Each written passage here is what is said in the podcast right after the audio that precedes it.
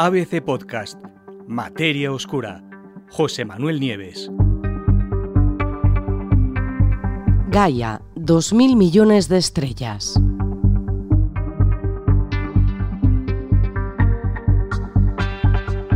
Hace apenas unos días, la Agencia Espacial Europea, la ESA, ha dado a conocer el tercer set de datos del satélite de observación Gaia. ¿Qué es ese set de datos? Pues es un catálogo enorme que contiene casi 2.000 millones de estrellas de nuestra galaxia, de la Vía Láctea, y es el mapa más preciso y más completo que hay de la Vía Láctea hasta ahora mismo. El mapa viene acompañado de la publicación de por lo menos 50 artículos, pero eso solo es el principio, porque en los próximos meses se publicarán otros cientos de artículos aprovechando y exprimiendo la enorme cantidad de datos que Gaia proporciona. Gaia fue lanzada en 2013 y opera en una órbita eh, alrededor del punto Lagrange 2, L2, ya sabéis, el mismo donde está el telescopio espacial James Webb. Ese punto, que es el punto, uno de los cinco puntos de equilibrio entre la Tierra y el Sol, es decir, donde la gravedad no atrae a ningún objeto que haya allí, ni hacia la Tierra ni hacia el Sol, sino que le permite estar estacionario, ese punto, digo, está a un millón y medio de kilómetros eh, detrás de la Tierra y justo en la dirección opuesta al Sol. Y allí, como os he dicho, la nave puede permanecer estable, quieta, y eso le permite escanear el cielo de forma continua y sin tener ningún obstáculo de por medio. Gracias al trabajo de Gaia podemos saber la posición y la distancia y ahora, ahora os, hablaré de eso, también la composición de las estrellas. Y, y, las vemos y las colocamos en el mapa pues de la misma forma en que conocemos todos los bloques de viviendas en, cada calle de nuestra ciudad. Eh, como os he dicho, este es el tercer set de datos. Las dos anteriores encuestas de Gaia, que se publicaron en 2016 y en 2018, eh, eh, y, también un, un, subgrupo parcial de este tercer conjunto de datos que se publicó en 2020, pues identificaron el movimiento de las estrellas, es decir, la posición que ocupan, dónde están y cómo se mueven. ¿no? Y eso lo hicieron con un enorme detalle y eso permitió saber cómo la galaxia se ha ido transformando con el tiempo. Hemos asistido, yo aquí mismo os he comentado, decenas de artículos sobre maravillas de la Vía Láctea y han sido todos hechos gracias a los datos de Gaia, de, este, de este satélite.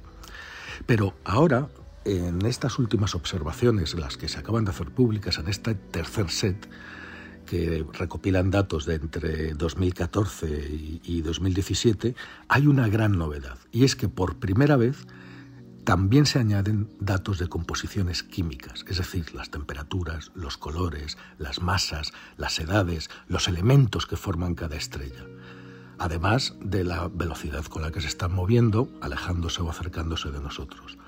Bueno, y todo eso se ha hecho gracias al uso de espectroscopios, que ya sabéis que son unos instrumentos que eh, dividen la luz de las estrellas en distintas longitudes de onda y, eh, como en una especie de arco iris donde cada color corresponde a un elemento.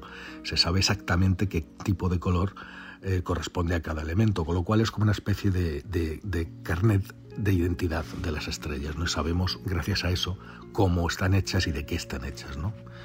Según los investigadores, que hicieron la presentación, eh, este tercer set de datos es como pasar de una película en blanco y negro a una a todo color, con un nivel de datos mucho más completo y la información muchísimo más detallada que hasta ahora. Es eh, una auténtica maravilla que, como os digo, mm, sus frutos los veremos mm, en los próximos meses. ¿no? ¿Qué ha descubierto Gaia? Bueno, ha descubierto, ha visto un montón de cosas. ¿no? Uno de los descubrimientos quizá más sorprendentes es que ha sido capaz de detectar no uno, sino miles de terremotos estelares, una especie de tsunamis en la superficie de las estrellas a gran escala, que son tan grandes que pueden llegar a cambiar hasta la forma de las estrellas. Y lo que es más, incluso lo ha hecho en, estrellas en las que según las teorías actuales no debería de haber ninguno de estos fenómenos. Eh, eh, Gaia además mide el espectro, como os he dicho, de las estrellas como si fuera su huella digital. Y es tan sensible que ha encontrado, ha conseguido encontrar las que sufren terremotos estelares significativos. Y gracias a esto se ha hecho un catálogo de terremotos estelares que después se podrá observar y se podrá profundizar con misiones más especializadas. Al ofrecer por primera vez esta valiosísima información sobre la composición de las estrellas, eh, los astrónomos podrán a partir de ahora saber cosas como el lugar de nacimiento de esas estrellas, comparando su composición química con otras que tienen, y aparte de eso su trayectoria posterior, es decir, dónde nacieron y cómo se desplazaron hasta sus posiciones actuales. Por ejemplo, algunas estrellas de nuestra galaxia están hechas de material primordial, elementos muy ligeros como el hidrógeno o el helio, es decir, material original del Big Bang, pero otras, como es el caso del Sol, contienen material creado por generaciones anteriores de estrellas, materiales más pesados, ¿no? Eh, metales. Y eso no estaba en el Big Bang, con lo cual sabemos que nuestro Sol, por ejemplo, es una estrella por lo menos de tercera o cuarta generación. Es decir, otras estrellas antes que el Sol generaron esos materiales dentro de sus núcleos, explotaron como supernovas, liberaron esos materiales al espacio y cuando se volvió a condensar una nube y se formó otra estrella, nuestro Sol contenía esos materiales. Las estrellas originales no. Pues resulta que Gaia ha visto que las estrellas que están más cerca del centro y del plano galáctico pues son más ricas en metales en comparación con las que están más lejos. Esto nos va a decir mucho sobre la historia y la evolución de nuestra galaxia. Eh, esto eh, revela, por ejemplo, pues los procesos de migración y cómo se formaron también galaxias externas. y también muestra que nuestro Sol y que todos nosotros pertenecemos a un sistema que está cambiando continuamente, un sistema que está formado gracias a la unión de un montón de estrellas variopintas y gas procedentes de distintos lugares. Ahora podemos saber de dónde viene cada una y cómo se formó nuestra galaxia. ¿Qué más ha visto Gaia? Dentro de estos 50 artículos que acompañan a esta publicación de datos, eh, pues también hay un catálogo de estrellas binarias, que están formadas por dos estrellas, ¿no? Y ni más ni menos que facilita la masa y la evolución de más de 800.000 sistemas de parejas estrellas de este tipo, ¿no? Pero no solo eso, también se incluye un nuevo estudio que comprende 156.000 asteroides dentro de nuestro sistema solar y que profundiza, por lo tanto, en el origen de nuestro sistema solar y de nuestros planetas. Además de eso, también revela información sobre 10 millones de estrellas variables, así como sobre cuásares y galaxias lejanas, más allá de nuestro propio vecindario cósmico. Por ejemplo, se ha publicado un catálogo con estos datos de estrellas variables alrededor de Andrómeda, la galaxia vecina eh, enorme que tenemos a dos millones y medio de años luz de distancia. Bueno, pues estos datos van a permitir determinar con mucha precisión cómo va a evolucionar esta galaxia hasta que, inevitablemente y como sabemos, termine chocando con la nuestra dentro de 4.000 millones de años. Sin duda, muy sorprendente, pero lo más alucinante de todo no es ahora, llegará en los próximos meses, cuando los científicos expriman los datos que han dado a conocer en esta tercera, tercer set de datos y obtengan nuevas y sorprendentes, seguro, conclusiones.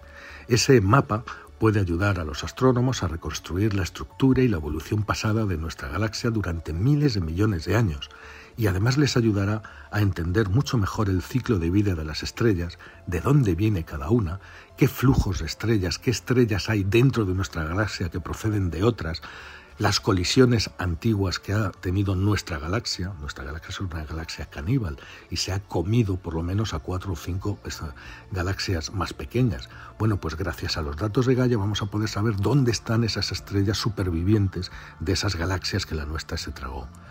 Es decir, un, todo un rosario de investigaciones y la comunidad astronómica está absolutamente emocionada eh, ante esta publicación de datos porque tienen trabajo para muchos años.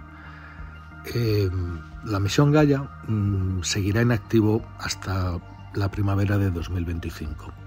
Eso ya es el doble de tiempo que se estimó cuando se puso en marcha, y ha supuesto, desde luego, un antes y un después para la astronomía, una auténtica revolución. Fijaros que antes, antes de Gaia, solo conocíamos una pequeña parte de la Vía Láctea y solamente las estrellas más cercanas a nosotros, unas 100.000 estrellas. Ahora, ahora, Gaia cubre la mitad de la galaxia y tiene 2.000 millones de estrellas, que aunque nos parezca mucho, es solo el 1% de todas las estrellas que hay dentro de la Vía Láctea, pero que aún así es una muestra suficiente para entender de forma muy significativa la estructura de la Vía Láctea y cómo se ha formado.